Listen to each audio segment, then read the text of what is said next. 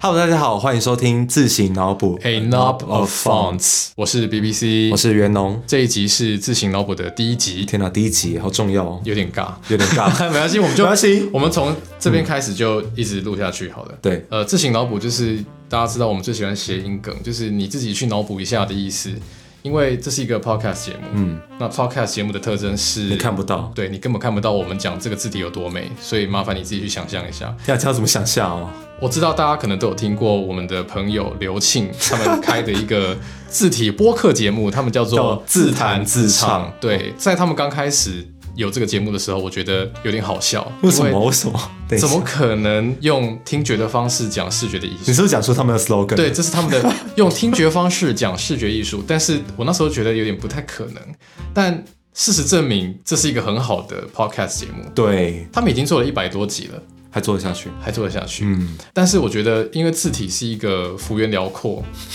字体是一个很多元的主题。嗯那那其实我觉得它可以从台湾的这个角度来去出发，所以我们想要用的是什么样的东西来讲呢？至少就第一季，我们现在已经开始在讲季。哇，哦哦，我们开超始在前部讲署这。个季的时候，就是我们想说，我们就先来试做看看，然后我们可能会第一季会有个十集左右，然后呢，我们要讲的是比较，我觉得是比较深度的概念，跟我们平常在自恋或 IG 或者是其他不太一样的是，我们会准备一些比较。浓度比较深，然后可能会有对点听不懂的一些东西。对我们基本上没有要 care 大家是不是刚入门的， 好好任性哦，对，因为其实这个这个韧性是来自于我们对大家是有信心，因为其实从二零一四年开始，嗯自行散步，对其实自行散步是二零一四年底那一年的第一本书，其实是《自行之不思议》。哦，对，那从那个时候开始，我们台湾竟然有了一个自行书系，你现在去成品，你可以看到两柜或三柜的书架都叫做字型它上面写自行设计 typography。 typography，你甚至去去那个间屋书店，对对对对对，它也有自行设计，所以我觉得从身为一个过来人，从二零一二年我们开始做字十年典前想象不到这样的场景。根本就不可能想象。呃，回到刚刚的话题，嗯我觉得现在已经有一批观众，好，在这边叫听众，啊，听有一众，批听众，其实我觉得大家要的是跟以前不太一样的东西。嗯，给我一点来一点纯的，来一对点，，来点腔的，来点纯的，给真的我吗来一点，就是不要让我这在字典上也看得到的那种。我们在这边就不会讲那些基本的东西，我不会告诉大家什么是自身框，嗯嗯，什么是 X height，我预期说你应该可能在那边都看过了，对，所以我们不就是老麻烦生常你谈了，去对脑去脑补一下。懂你这个意思。对，所以这个节目的意思，我们就来讲一些知识性比较浓的，哎，可那如果他们看不到的话，就我们要怎么样选这个题材啊？诶、呃其实我觉得我们选的题材都是大家应该有听过的事情哦哦。在这一季的节目里面，我们选了五本书，如果有去逛成品，一定会看到的字体书，哦，甚对，至有一本是我本人写的。自产自销，对，但就是说，我觉得我们会带来这些书一个比较从 Just Fun 的观点出发的读法，嗯你可以把它想象成是一个在 Podcast 上面的读书会，当然会有业界的观点，在这边可以跟大家讲的比较深入一点。对，可能跟文章不一样，我们这边会有很多额外的补充资讯、嗯对，而且其实除了书之外啊，我们还会这一季还会带来五个。经典的欧文字形，因为说真的，欧文字形台湾人可能都看到，然后都会对他有一些错误的想法。其实有很多故事是台湾的读者很难去发现的，对吧？对，它是一个很重要的敲门砖，因为你懂了其中一套，你对于了解其他就会更容易了。其实距离会带来美感，但绝其对的距实离，绝对的美感。那个绝对的美感是因为你不了解它。像比如说，我们这次会谈到，举例好比说 Futura，Futura、嗯，哦，哦哦最有名的 Futura 啊这个套字型到底是哪一年诞生的？它要怎么利用？然后西方的设计社群，或甚至是日本的设计社群，对这个字其实都有不同的看法。但是它有什么有趣的故事，其实很多人都不知道的。对，甚至还有一个是我个人私心，就是那个 Netflix 最近有上那个、哦，那一个个，纪录片，他对在讲 Hoffler，就是纽约的一个字体设计师。，对对对，他们真的对拍的所以很好。我就想要来讲一讲这部片。嗯，对，不过第一次录这个 podcast，我觉得我们应该要去致敬一下，开启就是这这一切是谁害的？ 这一切大家在路上看招牌、看字体，那个时候脸谱有一个 slogan，就是说成为抬头族。然后我跟柯志哦杰，就是《自行散步》的另外一个作者，我们真的是笑到不行。那谁害的呢？一本书吗？还是一个人？哎，我其实觉得都是就嘛。是都是哦哦。对那个人是一个日本人，那日本人他叫叫做做小林章章，没有错。小林章的《自行之不思议我》。们今天就是要讲这本书嘛。对，今天我绕知道好多很多圈人都有读过这本书，它是一个还还还蛮多人说真的，还蛮多人读过的吧？而且那好很读哦吗多嗯连很多老师都会推荐自己的学生。对对对对对对如果对，你要了解更多有关于欧文字形的东西的话，你应该要去先读一下。我觉得这些老师应该蛮有信心，他不会把小朋友吓跑，那他不会吧？那本书其实蛮好玩的。比起说真正的自行书，更像是一套有点游记的感觉。就是小铃铛个人的一个游欧，这是一个该西游记该怎么讲？对，小铃铛个人的《西游记》。对我真的在录这期节目之前，我想到一个很白痴的讲法，就什是么这是一个蝴蝶效应。怎么样？为什么叫蝴蝶效应？呃，就是话说，在十几年前，有一个日本人跑到了欧洲去拍了一堆很奇怪的照片。嗯，在十几年后到台湾掀起了一波文化浪潮。欸这跟蝴蝶效应故事几乎一模一样。对，其实我觉得就是这样的一个概念。其实那那个时候，小林章二零一四年初，我觉得现在可能有些听众那时候都可能是高中生，或者是嗯差不多还没有读大学。对，他在那个时候来台湾才两三天吧，但是他去的每一场次都是大爆满。好厉害哦！其实大家没有看过这样的人，对就是一个日本人，么然后懂会字设计型会设计字型，对然，后还出了一本书，然后对那本书很潮， 但重点是回回过来就是说，自行之不思议其实造就了自行散步。我觉得这样讲应该不夸张。如果你坐时光机回到二零一四年的台湾，嗯你在博客来上面搜寻字体，很抱歉，你没有办法找到参考书籍。完全不行，那个时候就是这样好。贫乏哦、非常的贫乏。那个时候你搜寻字体，你只有办法找到一个呃，我们的老前辈，一个老师叫朱其明，他写了一本书叫做《自由自在谈字形》，而且又是一个谐音梗。《自由自在谈字形》里面，它其实有很多非常实用的工具书一般的建议，但是它所介绍字体的方式，并不是像我们后来看到小廷章的“字形之不思议”这样子而，是而是比如说这个东西不要用，那个东西不要用，这样子，就是有点教科书感，教科书说真的感了，就是有点老师的经验分享。对，那小铃章的这个书写方式，我觉得为大家在自行这方面带来了一个很不一样的观点。你可能从来没有想过自行是可以这样子那么软性的去讲。其实这个东西就要来讲到这本书的编排。我不晓得我以前中文系的，我们以前中文系在教要怎么样读一本书，我们都是说哦，我先从目录开始看。但现在网络时代，大家可能习惯不是这个样不子。会，我还是会从目录看。其实你从小铃章他怎么样去安排他的目录，就可以看出来他在一些想法上的用心。像他的前两章，嗯嗯，好，他前两章，第一章就是说他用一些前面的人比较没想过，但是大众会有兴趣的方式去切入介绍字体，比方说是 Gucci，然后 LV 的字体，为什么 LV 的 logo type 看起来很有霸气感？对，这个为什么好，看起来很有王道感？这个甚至出现在那本书的书腰上面，对，那个时候可能出版社一眼就看出来说，他们会想知道这个。对，观它众是一个适合行销的点。绝对是啊，绝对是。绝对是因为那个时候，我觉得你看，你看，像我们之前的字体书都是那种工具书类的嘛，其实没有人想到从这么生活的面向去看这个问对题。啊，字体其实是一个很生活化的东西，但从来没有人想过这样去写啊，去包装啊。然后再来就是说，像像继续讲到第二章，就变成是真的是小铃铛个人的有气，欧洲游记，就是说瑞士的，要去瑞士买了一个 cheese，哎，啊很好笑上面有一个字体，然后对然后还顺便让我们知道那个他去比利时买巧克力的对时候他。写的很细，看到 Godiva，Godiva 是呃罗马石碑上的字体，叫做 Trajan Trajan 最最最有名的那一套，对几乎了，那 Godiva 的标准字就是把 Charger 的那些尖尖角角拔掉，改掉。对，然后再把它修了一下。他从一个他买巧克力的故事，然后讲到这个，这东西里面有一定的 nerd 值，你根本讲不出来的。就是他一定要去到处采集，他就是因为这样子才有办法举出这么多例子。真的，但他后面第三章、第四章其实就忽然就来了很多专业知识很硬对设计师刚了解字体的人来说，其实已经算是有点硬。它难度就是瞬间跃迁了很多，这样子的感觉。从那之后就开始越来越自行业界的设人计会在意，特别是设计特界对对对对对对，因为毕竟他也是一个设计师，他曾经是毅然决然的辞掉工作，跑去欧洲学字体。我觉得是越越靠近三十岁，会越发现这真的是一件很困难的事情。这是一种中年危机的前兆吗？不对是，真的我真的觉得他很厉害，因为他学一个东方人学欧文字体，学到得到两次的世界欧文设计大奖，所以以他的身份的角度，绝对足够来讲这些我们一般人看不到的那些设计面的、嗯一些美美嘎嘎的事情。而且它里面其实还有一章有提到。一般人一定不会想到的事情，就是我们都以为草写是一样的，对不对？大家啊、可能没有，但可能有些人会写过草写，但他有观察到，因为他那时候主要是在德国工作嘛，德国人写的草写啊，跟别的国家的人很不一样，就是他们的 U 跟 N 是写的都一模一样的，但特别是 U 上面会加一个横线去区别，这在外国是根本不会出现的耶。如果他那时候在书里面有提到，我自己一定会想说，嗯，外国的朝鲜应该都长得一样啊，但不知道说欧洲他们各个国家、各个国家不同的字母文化是长什么样子。所以我自己觉得这本书最珍贵的地方是，它给台湾读者开启一扇就是往欧洲字体界的窗、欸。很多我们从来没有想象过的事情，在他那里面都讲得一目了然。我觉得我们台湾的学生在学外文的时候，好比说是英文，对，我觉得我们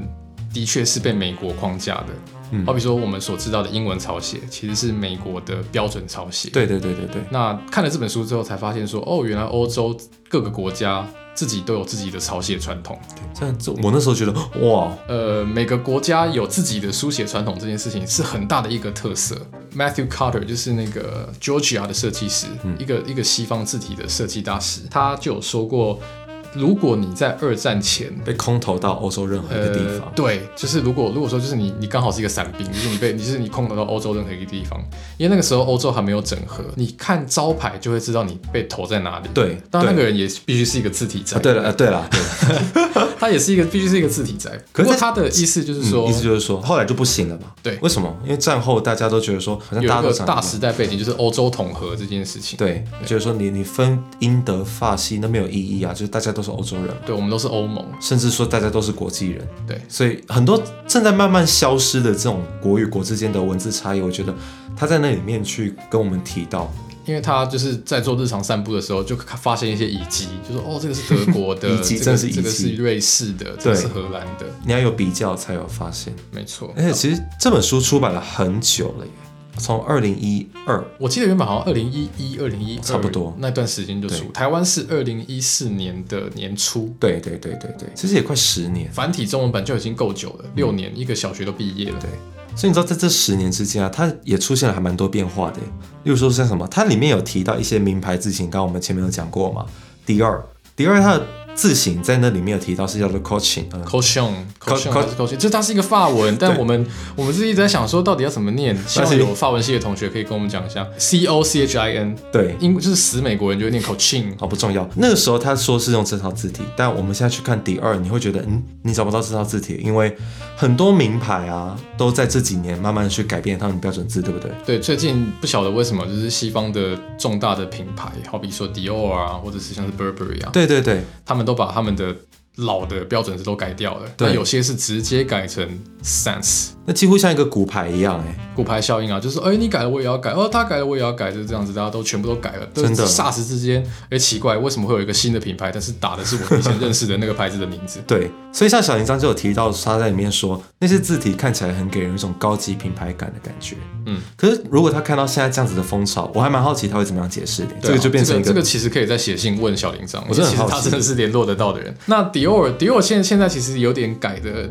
当然，但我没有查到相关的资料是他用哪一套字型，但是他现在看起来有点像 Dido，、就是有一另点外一点个法国的字体。好像回去了以分类学上就是更靠近 modern serif 的那一个风格，对而不是像是呃我们这边讲的 coaching，它比较靠近的是一种 transitional Transitional 甚至是 old style 的风格。对对对，听说你去法国，就是可能在很多餐酒馆，就是这种有情调的地方，可以看到他们的菜单可能是用 coaching 排的，它是一个很其法实国的其实很字体漂亮。。其实还有还有像别的东西也有改，像德航、德航 Lufthansa，它本来是几乎是世界上最著名的 Helvetica 的使用者，因为那个没错它规模很大哎、你看，你看 Helvetica，如果这家公司有一个官网，然后他就说经典客户里面第一个一定是 Lufthansa，绝对就直接哎结果就改了。但其实它改了，它改的那一套字体其实没有名字，它就叫做 Lufthansa，跟它的企业同名。它是由 HVD，就是这个设计工作室，对对对对。帮 Lufthansa 直接去做了一个新的字体。嗯，但乍看之下，如果你就是晃过去，其实它还是有原本 Helvetica 的那个感觉，只是它的一些小小细节有节。修，对，那实际上看起来怎么样？因为我们没有看过本 人，我们只是看过图片、本机、本机，所以其实我们也没有办法去评论。可是我觉得这可以印证一件事，人家不都说设计是十年换一轮吗？对啊，时尚设计其实我觉得都有这种啊，大家看久了觉得有点腻。对，那我要一个既新又老的东西，所以我觉得很有趣。以前大家都觉得说，哦，大家都想一样，大家都用国际主义。结果过一阵子，大家觉得说，嗯，我要这种比较花俏来凸显自己的特色。结果对又过了十年，大家又变成一样都用无声纤体的字体，其实就跟时尚一样有这样的变化。大概是六零年代那个时候不是国际主义嘛，对那大概到了七八零年代那个时候，就大家都变得说啊，我要搞怪，那是一种反动那，是一种反动，。对，然后九零年代到达高峰，对对对，差不多就那那种种样。子，然后但到现在又最近慢慢变得干净了。对对对，其实跟跟媒介还是有很大的关系啦。这些品牌它必须，毕竟毕竟，它这些品牌毕竟要发展很多数位化的东西。 那现在数位化一下手机啊，一下手表啊，你缩放大缩小，对，放大缩缩小，放大缩小。那其实有的时候 serif 衬线体并不一定是这种情境下最好的字体。一个大品牌要考量的东西很多，对他可能说啊，我这边我的我的衬线体在大型户外广告上看起来超棒，哎，但是我到了手机上，不好意思，我那个横线看不见。我觉得这个最好笑的是，连 Helvetica 都已经不是 Helvetica 现在这样还有 Vatican Now， now，对，不要所以闹了我那时好候吗听到 now 这个冠名的时候，我想说，所以他的他下一套叫 Helvetica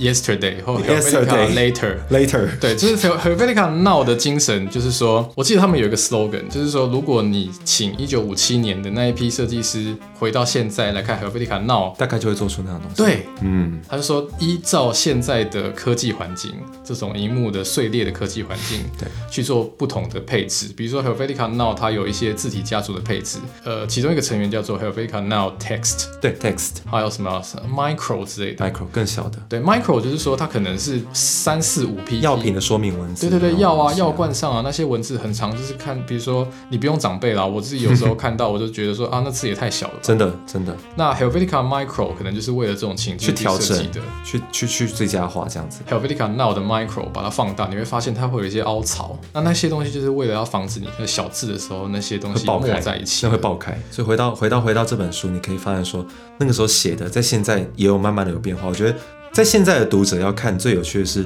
你可以拿我们现在发生的事情去跟书里的记载去比对，因为这个时代变化下来，字体的美学也跟那个时候认知慢慢不一样。对，是这我样觉得这就是读读各种书的一种方式，对就是时你代用有时代现的嗯在的观点去看这本书的东西。对小铃铛在里面有讲到一个日本的都会传说，是什么？这个都市传说，我觉得台湾人会觉得啊，莫名这是其妙怎么会啊？哪有？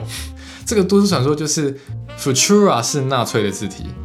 然后这个就算了，他还说 Bodoni。Bodoni 是 因为它是来要比手势这自样子，对我现在有在比一个手势， 就是意大利人手势。Bodoni 是来自意大利的字体，所以就是只有意大利餐厅才可以用。那么 Time Times New Roman 是一个来自英国的字体，所以你用了 Times New Roman 就可以让人家想到英国的感觉。这太狭隘了吧？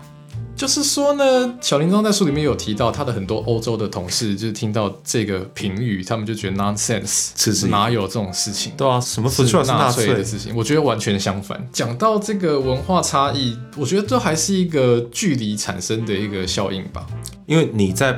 不同的文化里面，你没有办法窥探它的全貌，你就会幻想，那几乎是一种幻想的其感觉。实你是透过滤镜去看人家的文化，你看到说哦，Futura 德国德国纳粹，你是纳粹，对，这就是一种跳跃的又逻辑教授啊，各位，对对对，这是这个逻辑真的很好笑。对但是的确就是文化的隔阂会造成这样的一个观点，是是像像鸟海修，呃呃，，梁海秀是谁鸟海修日就本的嗯是那个日本的一个，非常非常著名的字形设计人，啊我觉得他几乎已经是东亚大家都已经公认的一个自行设计大师。对然后他有一次呢，就是呃，应该是跟我们的同事国荣，因为国荣是他的学生，对，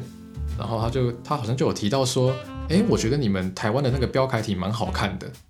Hello，就是东亚字形大师称赞一个被台湾人都唾弃的一个字体，说很好看。你就像 Gordon Ramsay 去吃到一个路边摊，说天哪天哪， ，It's gorgeous，天哪，这个芝麻球真是太好吃，了，怎么会有这么好吃的东你西？很难相信哎。可是你必须要承认说，在他们的眼光里，你不会看到我们所看到的那样子，非常每天看到那种洗脑的环境其。实我还有另外一个观点提供给大家，就是其实就字形业界的观点来说，标楷体做的并不差，对啊，它是一套非常稳固的它字体，是一个很稳定的字体。嗯如果你有机会拿，好比说 Mac 里面内建的楷体繁嗯，跟标楷体来比较，你就会会发现有很多架构上的问题是标楷体所没有，但是楷体繁遇到特别多的。但它有它的美啦，说真的，而且跨文化来说，这个美就会被放大，这样子。对了，然后呃，我觉得读完这本书，你就会知道它的，比如说书腰上面有一句话，什么好像是它的 quote，他的 quote，我不晓得是不是出版社选的 quote。呃，如果你喝完汤之后还记得这个汤匙的形状的话，那这个汤匙就是设计不良。同理，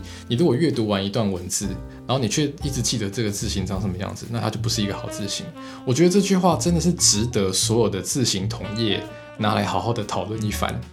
可是这句话是一个铁律吗？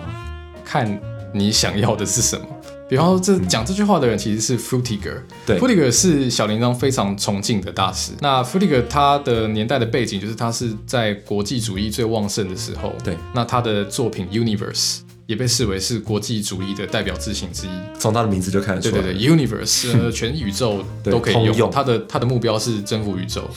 好，但是呢，这句话其实我直接讲它的关键字嗯， ，both banal and beautiful。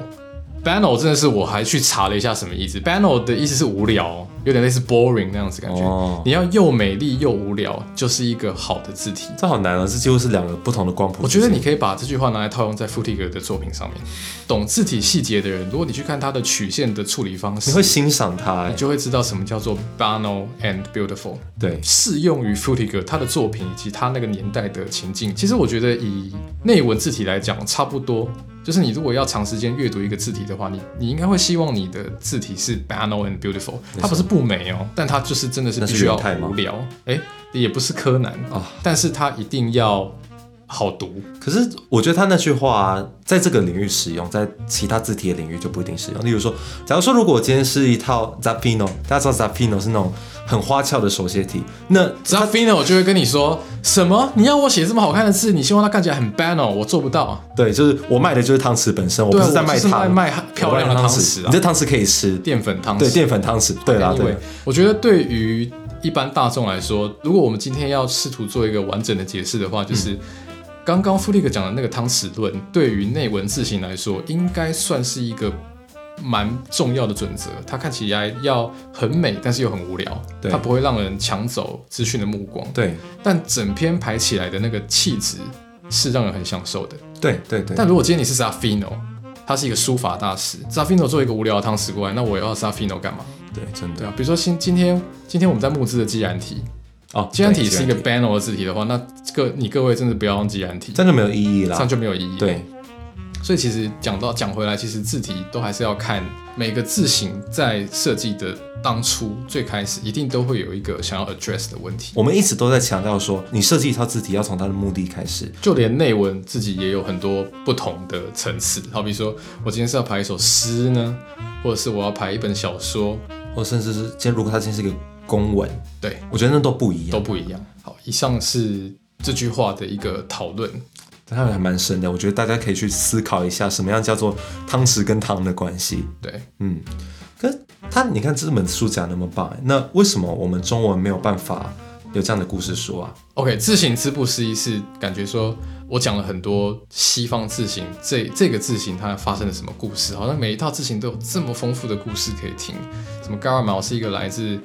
十六世纪16的字体，世纪十五、十差不六多世纪的字体，然后它经中间经过了什么变革，然后很谁多人又改出现革啊在什么巧克力上之类的？为什么中文都没有这种故事可以讲？原因是首先，首先，我觉得自行散步讲的这个故事的方法，好像跟自行之不思议方式有点不太一样“。静之不思议”比较像是从某一个故事去带出某一个知识，呃，应该说自行之不思议，它可以讲一套自行的背后的故事。好比说，今天我们讲 Optima，今天我们讲 Trajan，嗯，但我今天有没有办法讲文鼎黑体跟华康黑体背后的故事？我觉得有点难，有点难嘞、就是因为因为中文字形的历史脉络不是这样子的，在近代以前，十九世纪以前。不存在绝大部分是雕版印刷，哦，字形不存在，对字体存在，字体存在。对对对对对，所以其实我们有一个这么百经典年历史的两字百形，年的字形、三百年的字形，因为东亚的工业化不是两三百年前就有的，对啊，是最近一百多年才有的，所以你相对可以讲的经典故事就比较少。对，再加上好比说。有很多字体都是在数位化时代之后才产生的，也可以比一如九说八四、一九八七那个年代之后才有，呀，一九八七年，对台台湾至少要等到一九八对七对对年对对过对后，对比如说我们刚刚有讲到华康黑体、文鼎黑体，就就那个时代，这个厂这个厂商就是为为了要推出自己的第一套内文字型所做的字体，那详细的内幕就只有这两家公司想要公开的时候，它才会被公开嘛。对，没有一个信史，没有一个公开的历史可以被大家参考，这个是中文字体一个比较特别的情况。日本搞不好好一点，因为日本的啊有今很年多比较多诶经是今典的年还种去族，年嘛，一百周年对，秀英明朝体，比较经典，他们真的有一个一百周年的字型。对可是如果你问问说中文世界有哪一套有名的字体是超过一百年，那可能就是而且还要流传至今哦，对，那就很少了。那可能呃，流传至今的意思是说它还要被做成数位字型，这样子一直被沿用下去，那对真的是没有。好了，标楷体严格来讲就是。那一些老的楷体签字的转身，对但它所依循的规则已经被大大的改造而，且是数位化的标准化的。以适应台湾教育的需求。对，例如你可以在现在的成品，你看到 Garamond 的跟以前的 Garamond 的，说真的还蛮像的。但是如果你今天翻开馆格体，我觉得它跟标楷体还是有很大的程度的差别。标楷体跟民国初年的那一批楷体签字，它已经是两个不同世界的东西。对，但如果你今天去看了任何一个版本的 Garamond，你再去把一四九五年的 Garamond 的的样本找出来，你会发现他们还是有很多相似的地方。对，但是中文没有这个没有这个历史背景，嗯，因为雕版印刷它刻的字其实都是师傅去当场临场发挥的，所以你他没有活字的情况下，你就我们很难用很同样的难标准去。用字形的这个单位去讨论它。对啊，所以在《自行散步》这本书，我们的处理方式就是以一个类别，好比说在《自行散步》的第三章，我们讲说，哎、黑体是什么？对对对对对，明体是什么？明体有什么历史？有哪些知名的代表字型？嗯，我们就没有办法像自行之不思议这样，每一套要字一型套字型的背后单都有它位的故事。很难啊。对啊，但是我们也不是没有在尝试，对吧？例如像对，前阵子发掘出来的一个新的故事，这个叫做流体楷书嘛。对大家听过吧？流体楷流书，体楷书就就是是，你在便当店会看到那种楷书，如果一个便当店没有用流体楷书，我是不想吃的。哦这好像是某个广告的句型，不是 once 不是 OK 不是那个，我是不想吃。好，呃，流体楷书它一开始也不算是字形，它是一个类似字形的东西。准字型准字形，嗯，为什么说准字形？因为它几乎是一整套一，本字帖，它可能没有标点符号，对，啊没有标点符号，所以它也不能算是一个真的字形，对啊，它是具有字形的概念的。那个商用智慧这本参考书呢，就是全台湾各地的招牌店买回去学它、临摹它，或是投影它，所以它已经深刻的融入台湾的一个视觉文化。对，真的要等到出国看，比如说到东亚各国看，你就会知道，在台湾最常见的这种楷书书法体，就是不折不扣的台湾特色。你在外国，你可能会零星看到一些，因为可能他们做成数位字型之后流流去外面，但是那个密度之高，只有在台湾才有。对，几乎哎、为什么每家店用的都是类似的这种对字体？所以如果今天我是一个外国人，然后我过来看，我看到台湾一定会第一个想要知道字体，就像他当初可能去德国看到了歌德体那样子的感觉。没错，对，所以其实你不能说我们没有这样的故事，而是这样的故事正在慢慢成型中。哎，嗯，我们见证了一个还蛮重要的时代，对，我觉得我们好，反正就是发展比较慢嘛，但是也是有一个开始。慢慢有个故事一。百年后大家怎么看金萱这个故事？至少是一个哇有哦故事的字体，第一个群众募资的字体。这好远大，这真的好远大哦。是啊，希望一百年后这个产业还没有被 AI 取代。可能那时候大家就已经心电感应了，好吧？那是大家都不用工作，或者全部都是 AI 之类的。OK，我们今天讲了很多哎、就是对啊我们本来以为只是讲到这本书也可以，其实我们讲到很多旁敲侧击的东西。没错，这本书也所延伸出去的一些时代啊、一些理论，还有他们的故事。对啊，这真的是一本你可以用很多种角度，然后可能事后再回来看会有不同感觉的书。所以我们很推荐，如果有没读过的，大家拜托一定要去读。它是开启台湾这一波字体新浪潮。为什么要 的？知识，因为我自己自己发明了这个词汇，觉得很丢脸。字体字型体浪，这是潮，它开启这一波探讨文字设计的这个浪潮的第一本引进的书。还蛮值得一读的。好，那这一集的字形脑补带大家阅览了《字形之不思议》这本书，希望大家以后还可以跟着我们去看更多的书，看更多的字体，甚至说听我们邀请谁来上节目，我有可们能也有可能邀请一些厉害的人上节目啦，好，那下一集的话，我们应该会带大家看一套欧文经典字型，对吧？一个非常经典的欧文字听型。说那个设计师为了设计那套字型，还跪在坟墓上。呃，真假的？就是就听起来有真的就是 psychopath 哎、怎么办？就是跟字体有关的人都 psychopath。下一集我们再来好好跟大家聊一聊哈。 OK，好，那这一集的字型脑补就到这边结束啦，我们下集再见，拜拜拜